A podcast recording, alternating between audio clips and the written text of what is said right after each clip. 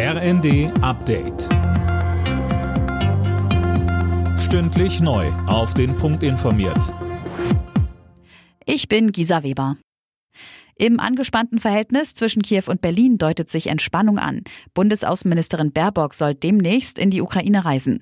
Das hat Kanzler Scholz am Abend gesagt. Zuvor hatte Bundespräsident Steinmeier mit dem ukrainischen Präsidenten Zelensky telefoniert.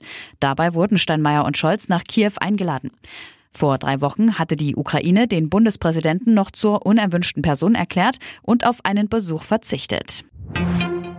Russland hält seine selbst angekündigte Feuerpause rund um das umzingelte Stahlwerk in Mariupol offenbar nicht ein.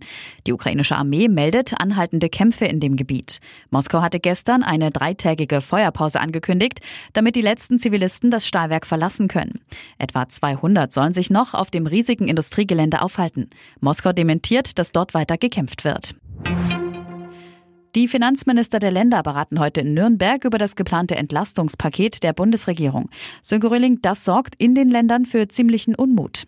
Ja, Bayerns Finanzminister Füracker sagt, es ist schon skurril, dass der Bund eine ganze Reihe von Entlastungen beschließt, die die Länder mitfinanzieren müssen, die Länder aber selbst nicht gefragt werden und jetzt einfach so zustimmen sollen. Da erwartet er auch bei seinen Kollegen reichlich Skepsis. Er kritisiert zum Beispiel das 9-Euro-Monatsticket für den ÖPNV, das sei ein Bürokratiemonster, genauso wie die 300 Euro Energiepauschale.